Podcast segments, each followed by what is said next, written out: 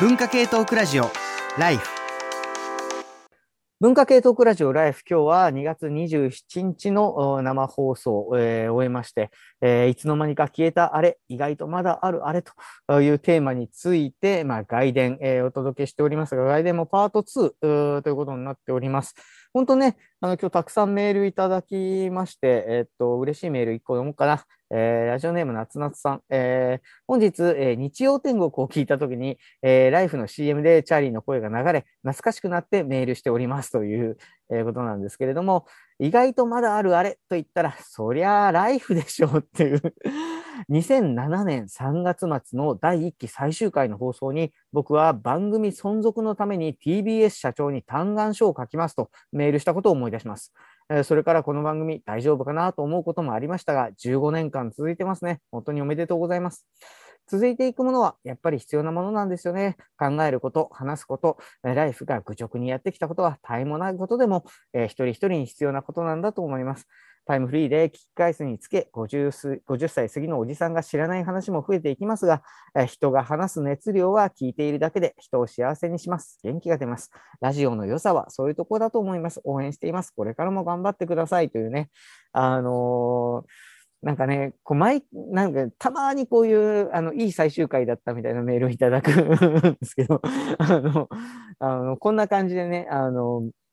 いい最終回だったな、みたいな雰囲気の、あの、音を醸しながら、えー、細々と、えー、続けておりますので、あの、今のところ、なんか、あの、僕の首が飛ぶという話は聞いていないので この後もあると信じてるんですけれども、あの、ぜひ、えっ、ー、と、ね、ずっと、あの、聞き続けている方はもちろん、また、あの、たまに、久しぶりにね、あの、お耳に書かれた方も、あの、引き続きご愛顧いただければと思っております。あの、ってなってると、ちょっとしんみりしちゃうんで、あの、どんどんあの緩めのメールとかね、あげられるものあのあれば、どんどんと、えー、思っておりますが、もう一個言って、あのラジオネームアンジャイも、えー、皆様こんばんは。いつの間にか消えたあれ、パソコンを立ち上げた時の Windows のオープニング音、Windows 95、Windows 98では電源音で確実にメロディーが流れていました。大体 Windows という文字すら画面に表示されなくなりましたよね。そういうのあったな。なんか Mac は未だにジャーンなんだけど、あのジャーンは未だに、いつまでジャーンなのかな。あの最近再起動もあんましなくなったから、あのジャーンあんまり聞いてないですけど、なんかなぜかまだあるあれはむしろジャあの Mac のジャーンだな。はい。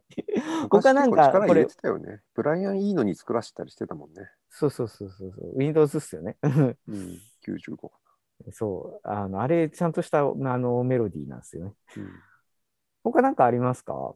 えっと、僕もじゃあ一つ、えー、読ませてください。人見知りさん、41歳、札幌市の方です。意外とまだあると思うものは、二層式洗濯機です。家電量販店に行くと1、2台置かれています。洗濯槽から脱水槽に洗濯物を移すのが大変なのになくならないのが不思議です。ということでいただいたんですけれども、これ一つ答えがあります。うちの母親が、えー、ずっと二層式です。あの、なんかね、あの、おっしゃったみたいに洗濯槽から脱水槽と分かれてるんですよ。だから2層なんですけれども、うちの母親は、えー、こっちの方が汚れがよく落ちるって、かたくなに言って、壊れると、えっ、ー、と、同じやつ、もう新しいものないので、買ったりしてるので、多分そういう人が一定層いるので、なんだというふうに思います。という感じです。それだけなんですけれども、こういう人まだ、あの、うちの母親みたいな人は結構いるのかな、なんていうことを思いました。昔のやつの方が良かったっていうのは常にあるんで、あの、今でもこれじゃないとダメっていう、うん、あの、なんか最近ね、それこそ、あの、スタジオジブリで宮崎さんが使っているペンだか消しゴムだか、消しゴム、電動消しゴム機か、が、あの、もう壊れちゃったんだけどって言ったらメーカーの方が倉庫にありましたっつって あの持ってきたっていうのはありましたけれども、やっぱね、昔から使ってるこれじゃないとダメっていうのは、あの、こだわってる人にはあるのかもしれません。えっ、と、ということで、えっと、もう、あ、じゃこれメールこれいこうかな。えっと、パート2はちょっとこの辺から掘っていきたいなと思うんですけど、えー、中田夏樹さん、えー、ナッキーパイセンからのメールだった。はい、えっと、今週、あの、あれですね、ライフではおなじみの、えー、兵庫教育大学、中田夏樹先生、こんな感じです。今週テーマの、亡くなると思ってたのに亡くならないものとして、家族、かっこ近代家族を挙げたいと思います。近代家族とは、恋愛結婚して、一緒に住んで、子供を持ち、家事、育児などは妻がメインで担当しつつ、夫はその分頑張って働くという戦後に普及した家族のスタイルです。私が大学生だった1990年代、これから家族は多様なものになると言われていました。1999年にはフランスで民事連帯契約、パックスが施行され、やっぱり家族は多様になるんだ。夫婦別姓はもちろん、ゲイ、レズビアン夫婦の子育て、選択的シングル、既婚のシングルマザーやシングルファザー等々、これからはいろんなライフスタイルが当たり前になるに違いない。近代家族滅ぶべしと当時の私は思っておりました。しかし実際には20年経ってもあんまり変わりませんでした。日本の伝統でも何でもないくせに21世紀になってもザ典型として近代家族は居座り続けています。もろもろの事情でやむなくそうなっている人が多いのは大変よくわかっております。でも、第二新卒とか転職とか働き方は結構多様になってきたじゃないですか。なのに家族は何で変わらないんですか選択的夫婦別姓すら通らないってどういうことですか家族の選択肢が極めて少ないの、本当になんとかならんのかね？という気持ちでいっぱいです。近代家族早くなくなんねえかな？それでは放送楽しみにしております。今年もよろしくお願いします。と、えー、いうことなんですけれども、まあ、あの補足というかね、あのまあ、近代家族という、まあ、社会学ではよく出てくる概念なんですけれども、そのもともと、例えば日本のその家族っていうのは、あの核家族というその親とその子供で成り立っている世代、えー、世帯、えー、これに対して、まあ、拡大家族とかっていう、まあ、3世帯、2世帯同居だったり、あるいはその、まあ、長男夫婦と次男夫婦がまあ同じ、えー、ところに住んでいたり、あるいはまあ長男だけがまああの奥さんがいて、あとその下の子供たちは一生、あのあのパートナーを持たないまんまあの死んでいくとか、まあ、そういう家族の姿っていうのが、まあ、あって、こちらの方がむしろ多かったわけですけれども、戦後の、えー、ある時期、ある時期というのは大体、まああのまあ、戦後すぐぐらいからいわゆるその専業主婦世帯を中心とした、まあ、家族の姿、そして核家族っていうのが入ってき始めて、で、1970年代ぐらいにその専業主婦世帯っていうのがまあ一気に増えます。また、あのこれも中田さんがあの差し置いて僕が説明するのはあれですけれども、ちょうど同じぐらいに、えっと、見合い結婚と恋愛結婚っていうのがまあ比率が逆転して、まあ、大体70年代ぐらいから恋愛で、えー、知り合ったパートナーと、えー、核家族世帯を作るという、まあ、家族のモデルっていうのが日本では一つの,、まあ、あの形として、えーまあ、誰の目にも定着するようなものになってはいくんだけれどもあのちょうどまあ僕や中田さんがその社会学の授業を受けていた頃にはその家族っていうのはよく崩壊してるって言われているけれどもその崩壊してるんじゃなくて形が多様になっていってるってことなんだよって授業で僕もよく聞きましたけれどもまあその割にはまあ、崩壊もしなければ、まあ、多様化もしてねえなというあの中田さんの感想も僕も僕も共感するところはありますという、えー、補足的な説明を一応同業者としてあの間違ってるところあったら中田さん後で殴りに来てください。えっと 同業者として説明をさせていただいた上で、まあ、こういうねなんつうの僕たちのその感覚がまあ、今日はね、どちらかというと、いつの間にか変わっちゃってなくなったみたいな話もね、結構してるんですけれども、なんかこう、かなくなってないなと。しかも、これなくなってないっていうのが、みんななくなりゃいいと思ってるのになくなってないんだったら、まだいいんだけれども、意外と、いやまあ、どっちでもいいんじゃないって言いながら、実はあんまりなくなってないみたいなあの感じの、その僕たちの考え方のところから、あんまりなくなる方向に行ってないですねっていう感じのもの、いろいろあると思います。ちょっとまあ家族の話を軸に展開しつつ、ちょっとそんなところまで話広げられればなというふうに思っておりますけど、なんかこれについては、なんか渡さんがなんかこうコメントがあるという話を聞いておりますんで、じゃあそこから行きましょうかね。あ、なんかね、結構すごい話どんどんかなり広げてしまいそうなんだけど、この、例えばか、拡大家族っていうんでしたっけ？こういう、あの、なんだろう、例えばレズビアン夫婦とかゲイカップルの夫婦とかが、えっ、ー、と、子供を育てるみたいな話とかも、今までは多分、養子縁組がすごい多かったと思うんですよね。だけど、それじゃなくて今度は、あの、だって私の知り合いで結構最近多いパターンなんですけど、レズビアンカップルで、レズビアンカップルのどちらかが子供を産む選択をするんですよ。で、その子供を産むために、まあ、パートナー、その男性のパートナーを、まあ、誰か探してきたりとか、まあ、あと最新の技術を使ったりとか、で、実際に、えっ、ー、と、その自分の遺伝子の持ってる子供を産むんだけど、その子供っていうのが、例えば自分だったりとか、自分のパートナーの遺伝子を自分の体に入れて産むとか、なんかいろんなパターンがあって、で、その子供を産んで、で、その子供を育てる。で、そうすると今度は親権の問題があるから、だから、その父親だった人っていうのがもちろん父親としての親権を半分持ってることになるんだけど、共同親権だから。だけど、それを今度は、あの、えっと、養子縁組をして、レズビアンカップルの2人が正あの正式な親になるみたいなことを結構やるみたいな感じの流れがすごい今できていて、そこがすごくなんか最近ものすごく勢いがついてるっていう意味で言うと、周りの人もそういった新しい家族の形に対して、えー、そういう家族の形があってもいいよねっていうふうに思ってる人が増えてる一方で、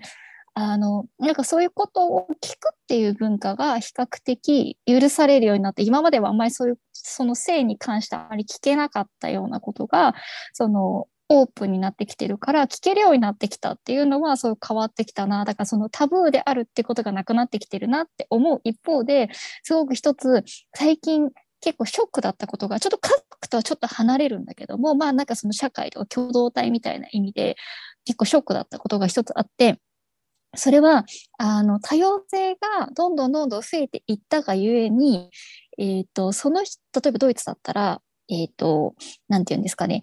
いろんなルーツを持っている人がいるわけですよね。例えば私はその当時だったら日系2世みたいな感じなわけですよ。であとまあトルコから来てる人もいれば、イタリア人の人もいれば、まあ、いろんな国の人もいる。もちろん例えば今だったらウクライナの人とかロシアの人とかもちろんいるし、で、国籍をドイツの国籍取ってるって人ももう中にもたくさんいると。で、そういう中で、それが当たり前になってきたからこそ逆に、あなたはどこ出身なんですかっていうのを聞くのが今タブーなんですって。あそれが結構びっくりした一つのなんかあいつの間にか聞いてはいけなくなってしまったものっていうそうらしいんですよ。すごくそれは気を使うものすごくセンシティブな問題になってきたっていうのが結構この10年ぐらいなのかなっていうのはあって、特にこの、この、やっぱり、あの、アジア人ヘイトクライムとヘイトクライムとか、そういういっぱい出てきたところで、より顕著に分かりやすく出てきたっていうのが、大きいなぁ、びっくりしたなぁっていうのがね、ありました。ちょっと家族離れちゃったけど。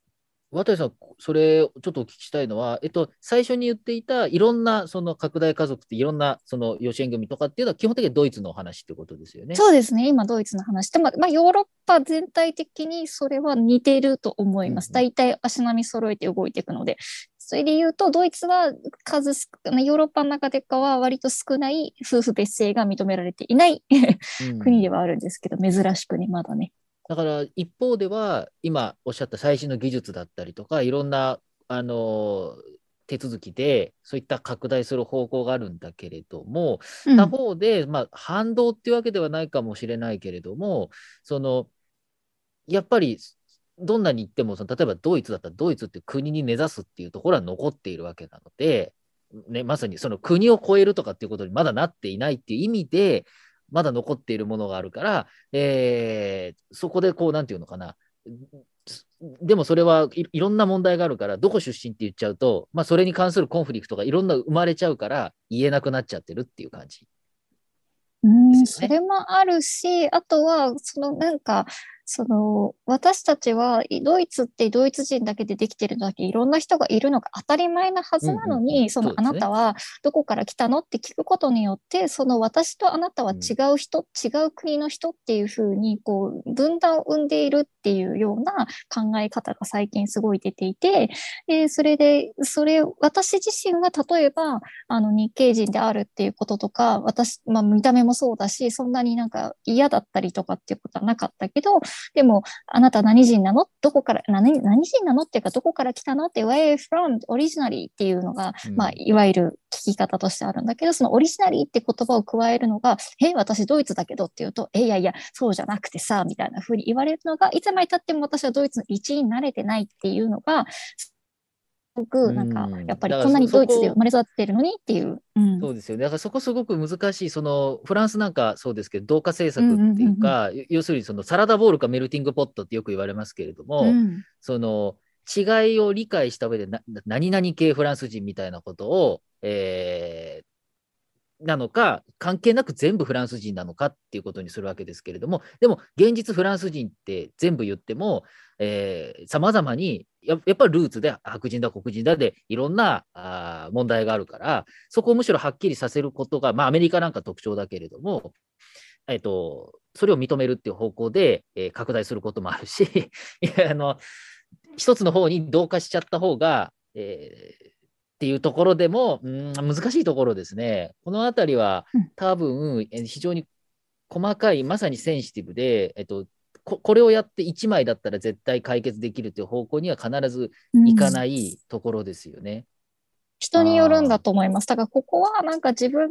多分すごくアイデンティティにすごくこう自分のアイデンティティをどこにこう軸を置くかっていうことにみんな絶対悩むわけですよ。そうそういう移民の背景を持ってる子たちって。そのアイデンティティをどういうふうに自分はこう私はこういう人だっていうのが定まりきらないからこそそういうことを聞かれるのが嫌だって受け入れられてどこに行っても私は外国人とかなんかうんち異質な人っていう風にレッテルを貼られるってことにすごく傷ついてるって人がでも多分その移民も増えてるしいろいろ例えばお父さんとお母さんのなんか人種が違うとかっていうのも当たり前のように増えてるからうん。なんかそれがすごく多分なんだろうな傷つく人の割合も増えてるんじゃないかなっていうのはありますね。チャーリーさん、このあたりはどうでしょ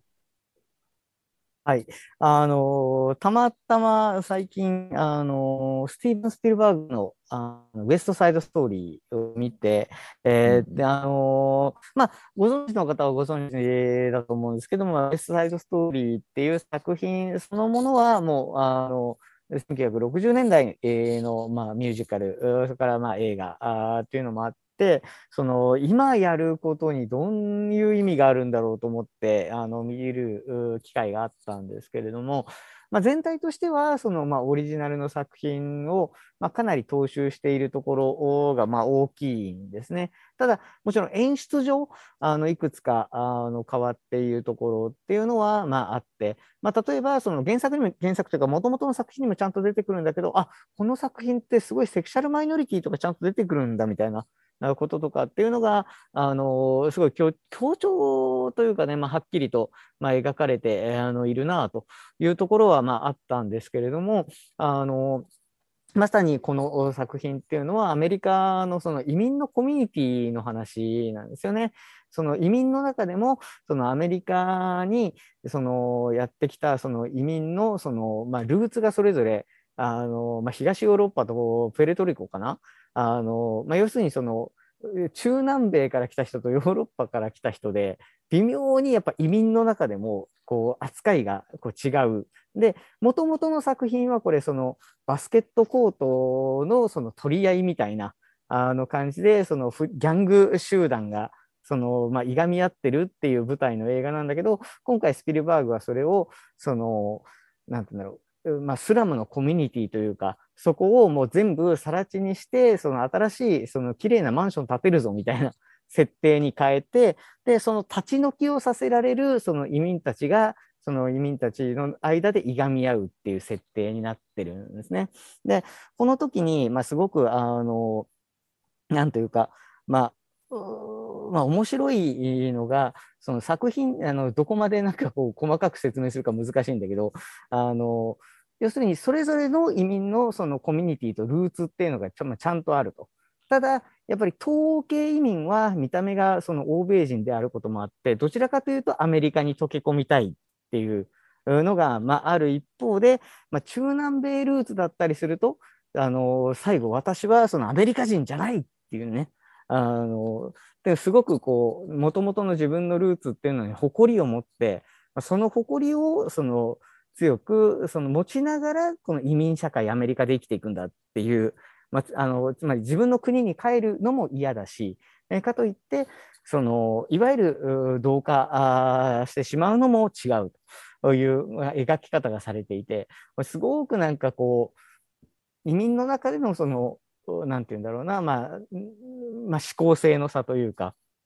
どういうふうにその関わっていくのが、そのこのアメリカという社会にどういうふうに関わっていくのがいいのかというのを描いていて、これ今回僕不勉強だったので初めて一種式なんだけど、そのウエストサイドストーリーの有名なその劇中曲でアメリカっていう曲がありますよね。あの、すごいまあリズミカルで。あれってめちゃめちゃアメリカを皮肉ってる曲で、要は掛け合いなんだけれども、希望の国アメリカだぞっていうその歌詞があったかと思えば、いやいや、全然そんなことないでしょうって、アメリカってこういう国でしょうってツッコミを入れるっていう曲で、まさにそういうところにその移民の置かれた、まあ、現実みたいなものがその描かれていて、なんかこう、現代的にその完全に寄せ切ったわけではないんだけれども、もともとやっぱりその移民っていうのも一枚岩じゃないんだよなっていうのを、まあ、あの、描いているところがあったなと思った。で、ここがなんとなくその今僕たちに投げかけられてるのかなと思ったのが、最後の最後に、これも、まあ言ってもいいのかな、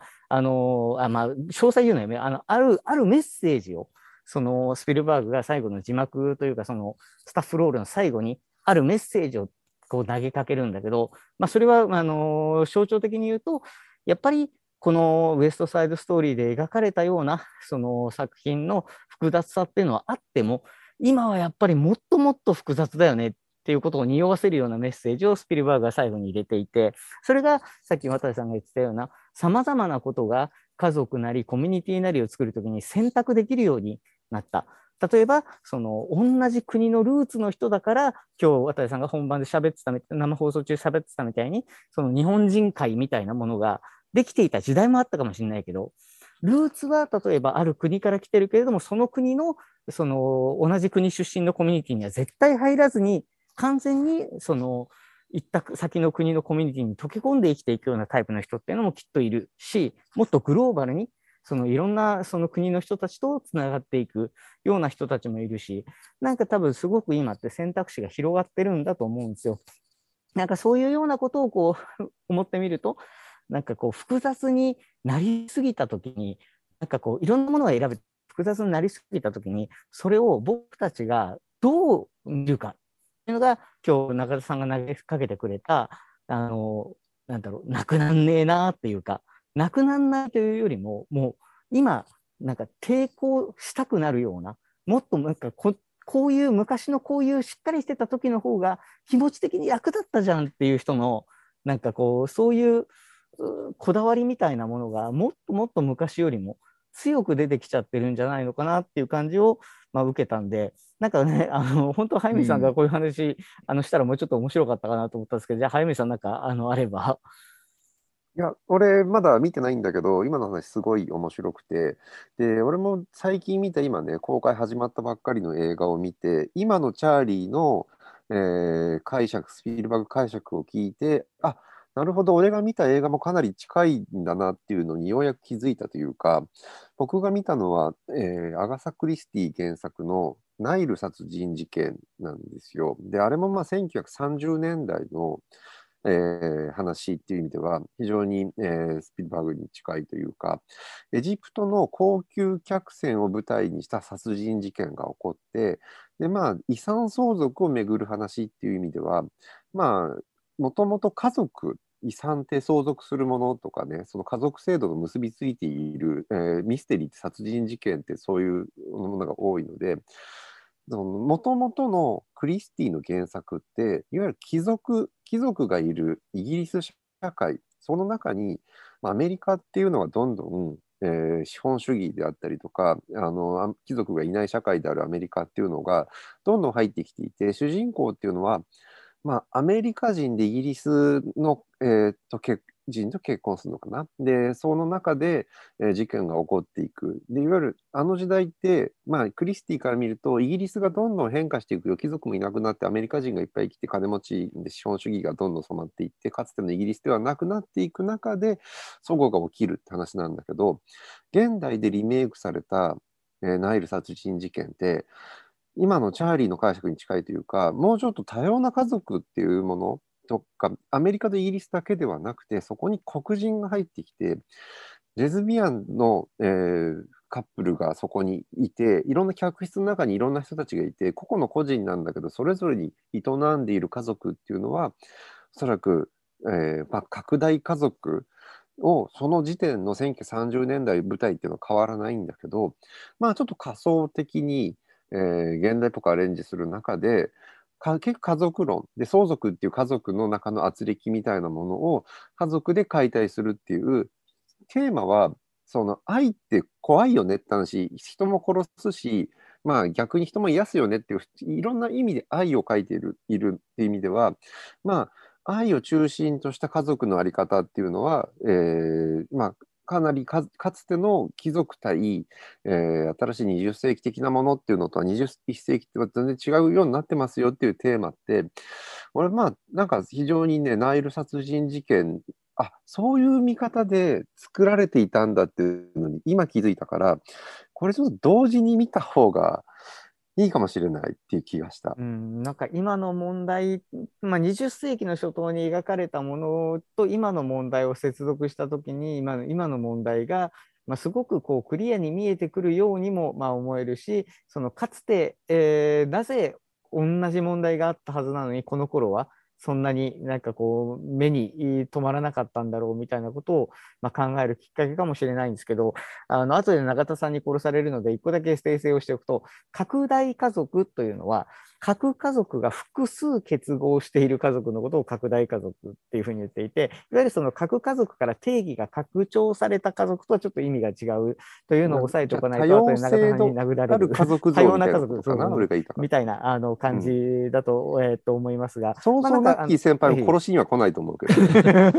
あのね、意外とやっぱ同業なんで、僕は同業のパイセンはちゃんとあの、なんていうか、あの、サーセンでしたっていう 感じで、ああと、その、今ちょっと2人の話を聞いていて、やっぱこ、やっぱ、やっぱ触れざるを得ないというか、あーってやっぱ思っちゃうのは、まあ、昨今のあロシアとウクライナの話、やっぱりどうしても出てくるなというのは、やっぱ強く思いましたよね。というのは、その、えー例えば、あの、サラダボール、まあ、なんかいろんな個性があっていいよねみたいなことで、その広がっていく、拡張でもいいけども、定義を広げていこうってなったら、まあ、それは人間の認知限界を超えるっていうか、そのまさに複雑になりすぎて、いやばかなり厳しいってなってきて、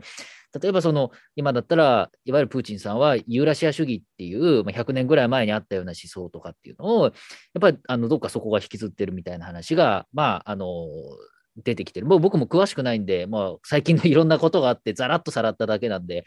詳しくは言えないけれども、そういうところがやっぱり、まあ、思想的なバックボーンがあって、そういうものをまあ出してきて、まあ、まさにね、そのウクライナとロシアっていうのは、まあ、本当にいろんな歴史がある中で、やっぱり一緒だったでしょ？っていうふうに出してくるっていう、まあ、そういうふうに考えてみたときに、あ、今この社会っていうのが、その、なくなったと思ったのに、こういうでかい国の争いがもう一回起きるっていうのは、なんか今の、その、チャーリーさんと早水さんの2人の映画の話聞きながら見ると、またぐっと、ずんと、やっぱり思ってしまうというのが、ちょっと僕としての感想かなと思いましたね。あのこのままあの後で綿谷さんに振るんですけれどもなんかそのかつてね東西ドイツが統一された後で、まあ、オスタルジーっていう言葉が、まあ、あの言われたことがあってこれはオスと、まあ、東に対する、まあ、ノスタルジーっていうことですけれども、まあ、東ドイツ良かったよね東ドイツの時代良かったよねみたいな、まあ、やつです。で今って多分その、まあ、プーチンが何を考えているかというのはこれからいろんなところで分析がされてくると思うんだけれどもいわゆるそのノスタルジーだったりかつての栄光だったりみたいなものとはちょっと違う気はやっぱりするんだよね。なんかそのウエストサイドストーリーにせよナイル殺人事件にせよその過去と現在を重ね合わせてみたときになんかこう良かったよね昔はみたいなことすら通用しなくなったときにもっとなんかこうそういう多様みたいな多様なものとかその雑なものとかじゃなくってもっと大いなるものとかなんかこう素晴らしいなんかわかんないけど理念とかそれはそのなんかすごい帝国主義みたいなものかもしれないけれども場合によっては SDGs とかもそうかもしれなくて なんかいろんななんか大きな旗を掲げてそれになんかこう人々がなんかこう寄せていかないとダメなんだみたいなそういう感覚をどこかで僕たちは持っちゃっているのかもしれない。そう思うと、なんとなくこう、ノスタルジーの時代でもなさそうなまあ気はするんだけれども、別に渡さんがドイツの世論を代表できるとは思わないんだけれども、なんかちょっとこう、日本だとちょっと前に昭和30年代良かったよね、みたいなのがあったけど、今なんかもう昔に戻りたいみたいな感じも、あ、でも戻りたいっつったら平成初期に戻りたいみたいなノスタルジーはちょっとあるかもしれないけど、あんまりそういう昔の時代良かったよね、みたいなのを僕は日本の中ではあんま感じないかなっていう気がしたりはしていますが、まあ、あの別に渡さん無理やり拾わなくてもいいですけど、なんかあれば。あでも、オスタルジーって言葉はすごく面白くて、なんかドイツ人そういうなんかね、こう、そういう言葉が好き、ノスタルジーを感じるのは割と好きななんか人種なんだな、時々思うんだけども、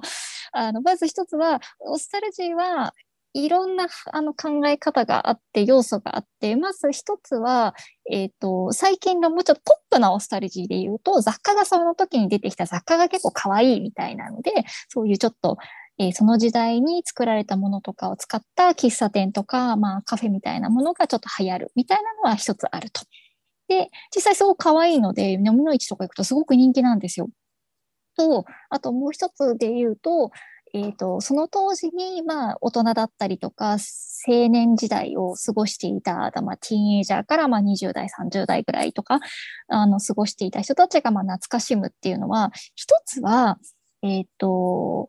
その時って、まあ、共産主義なので、男女の格差っていうのが極めて少なかった時だったりするんですよね。今は、あの、日本もそうだけど、まあ、あの、ドイツも結構男女の格差っていうのは、えっ、と、EU の中で比較的大きい方だというふうに言われていて、まあ、女性の方が比較的その自分のことを過小評価しがちだからお給料が低いみたいなのがあったんだけども、その当時っていうのはもっと今よりも、まあ、ブルーカラーワーカーっていうのが多かったっていうこともあって、女性だったら例えば劇場がすごく実は芸術国家なので、あの、劇場とかすごいたくさんあって、劇場で働く、その、おはり子さんっていうのかな、その、縫い子さんっていうのがすごくいて、そういう彼、彼女たちは、あと、そっか、あと、なんだろう、大量生産向けの、こう、服を縫ったりとかするのも、西ドイツから受注受けてとかっていうのも結構やったりとかしていて、そうするとその人たちはすごくお給料が高かったんですって。下手すると、その、自分のパートナー、男性のパートナーよりも稼いでたっていう女性が結構いた。だから、そういう意味で言うと、すごくその自分たちはその頃の方が自由だったって思ってる人が一定数結構いる。まあ私の母親がそういう劇場、国立劇場で働いてるから、そういう人たちの話をよく聞くっていうのは、ちょっとあると思うんですけども、なんかそれは一つのなんかあの頃すごく楽しかったよね。別になんか戻りたいと思ってるわけじゃないけど、でもなんかそういうちょっとあの頃の方がもっと自由だったって思ってる人も一定数職種に乗ったりとかは意外といるみたいっていうのもありますね。今現在その東ドイツ時代って仕事が本当にすごくなくなっちゃったりとか貧しくなってしまった場所っていうのは東ドイツ比較的多いからね、あの、失業率もすごく高かったりとか、10%以上みたいなところもすごいたくさんあったりするから、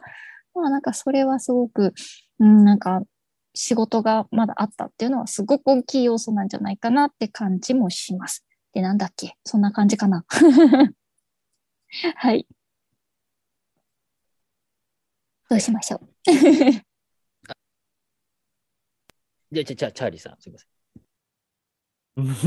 あの誰がこう次を引き取るかをこう今あの画面上でねどう どうどうするってやつなんですけどこのあのさっきの上田ハーローじゃないけど僕はあの生放送の本番中のスタジオでちゃんと人がいるとですねこういう紙を出したりとかですねこうペッてこう あの差し紙を高校で挟んだりとか、まあ、するんですけど今はねあのダイレクトにチャットで送れたりするんで実はあのこの裏でもそういうのを送ったりは あのしていたんですけれどもなかなかねあのできるようでできないできないようでできるみたいなこといろいろあります。あのそれとは別に今ねあのそのまあ、ドイツ人のその特にまあ東ドイツで、まあ、あのかつてのことをまあ振り返ってあの思うところっていうのが、まあ、単なるそのね可愛いだけじゃなくて、まあ、あの仕事があったっていう話もあのありましたけれども多分それはあの本当になんかいろんなところであるんだけれどもなんとなくあのそのね昔に戻りたいわけじゃないけどもっていう言葉がだからすごく印象的でなんか例えば5年前であればドナルド・トランプはメイクアメリカ・グレート・アゲインだったわけですよ。要するにアゲインもう一回あの時に戻れるはずだって。で、実際に、えーとまあ、トランプ大統領、元大統領が、まあ、4年間やってみて、まあ、 great again になったというよりは、なんか、あの、全然 again じゃないのももちろんそうなんだけれども、なんか徹底的に、あの時と同じことすれば、もうもう一回、なんかいいい感じになれんじゃねえかなっていう感覚が、あの、失われてしまったような気がしていて、あの時、そのトランプが当選した時であれば、なんかもう行き過ぎたリベラル、良くない、多様性認めすぎ、良くないみたいなことを言って、かつてのその一つだったグレートなアメリカに戻ろうぜが言えたんだけど、それすら言えなくなってしまった時に、果たして僕たちはその次に何を持ち出すんだろうか。で、そこで悩んでたところで、まあ、例えば、その、まあ、実はロシアはあの過去にもいろんなところに侵攻しているし、古く遡ればあのソ連時代にアフガン侵攻とかもあるので、別にこれがものすごいなんていうか、あのむちゃくちゃあの今までやってなかったことをやったわけではないんですが、ただその背後になんか世界の見方とか考え方がもう根本的に違う国っていうのがどうもありそうだっていうところに多くの人々が戸惑いを感じている。そういう意味では、まあ、戦争もなくなると思っていたけれどもなくならないものの典型ですよね。冷戦が終わったら戦争なくなると思ってたのに全然なくなりゃしねえと。で、それどころか、あの世界で、なんていうかこう、なんつうの？世界をこうはの覇権を取る国になりたいという欲望もなくならない。まあ、その中で何とかしてその自分たちの国や、え、社会やあるいは民族を維持したいという気持ちもなくならない。そう思うと、なんかなくなるようでなくならないもの、まだまだこの世にはたくさんあるのかなという気がします。えー、長くあの なりましたあの。この話そのものあの、ロシア情勢、ウクライナ情勢ということだけじゃなくて、なんかあの全体として、こう今僕たちがこうちょっとこう道に迷っているというかね次この後どうしたらいいんだろうという、状況になっていることもしかすると今日のテーマの延長線上にどこかで、まあ、あの取り上げなきゃいけないのかもしれないし本当はねという話をこうもう総括してあのいやあの時はねって言える日が早く来ることの方が大事なのかもしれません。えー、いずれにせよあのまだまだ状況は不透明なところはありますが、まあ、あの僕らみたいなね、その、あの雑談を、えー、なりわいとしている番組でも、えー、そんなことがちょっとこう頭の隅っこに引っかかるような、まあ、そういう2022年、えー、早く平和になってほしいものだなと思うところであります。えー、というわけで、えー、少し長くなりましたが、えー、文化系トークラジオライフ、今日は2022年2月27日、えー、生放送、テーマはいつの間にか消えたあれ、意外とまだあるあれということで、で、えー、お届けしました。メール、本当にね、もう、あの、こんなにもらったことなかなかないなっていうぐらいたくさんメールいただきました。あの、次回以降もね、いろいろとなんかこう、その時その時に合わせて考えていこうと、えー、思っておりますので、久しぶりの方も、えー、ずっと聞いてくださってる方も、それから、え、お初で、え、お耳にかかった方も、え、また、あ次回、えー、4月ですね、えー、24日、あ4月24日の、まあ、深夜、またお会いできれば、あそして2月じゃない、3月にもイベントありますんでね、え、そちらの方でも、え、お会いできればと思っております。ということで、本日はあのゲストの、えー、皆さん、出演者の皆さん、本当に、えー、ありがとうございました。それではまた、えー、次回お会いしましょう。はい、指指パッチはなくなってなかったですね。あ、なくなると思ってた？え、なく、なくなると誰か思ってた？あの、なんだろう、これってさ、だからその別に何、何のサインでもないじゃん。ただ単にルーティーンで、なんとなくこうずっとあったものがなくなると、なんか何かあったんっていう 程度のものだと思うけどね。まあいいと思います。あの、はい、で、ちなみにね、倉本沙織さんの商標系叩き売りラジオバナナはまた後日、えー、改めて、えー、やりますので、えー、配信お待ちください。あの、イベントの告知も兼ねて、えー、そこのところでまた、あの、決まったらそういったことをやろうと思っております。はいえー、次はイベントでお会いできればと思っております。そして4月も放送はあるはずですということで、よろしくお願いしまだ何も聞いてないので続くはずだと思ってます。はい。あ、それからね、バリューブックス続けるためにも ぜひ、あの、送ってくださいね。だってよ。バリューブックスのちょっとあれ、キャンペーンコード、えー、ね、番組で告知したものをぜひライフ2112ですので、まあ、ぶっちゃけそれの、なんていうのかな、数で 決まったりもしますので、えー、ぜひご協力よろしくお願いいたします。はい。はい。じゃあ皆さん、本当にどうもお疲れ様でした。じゃん。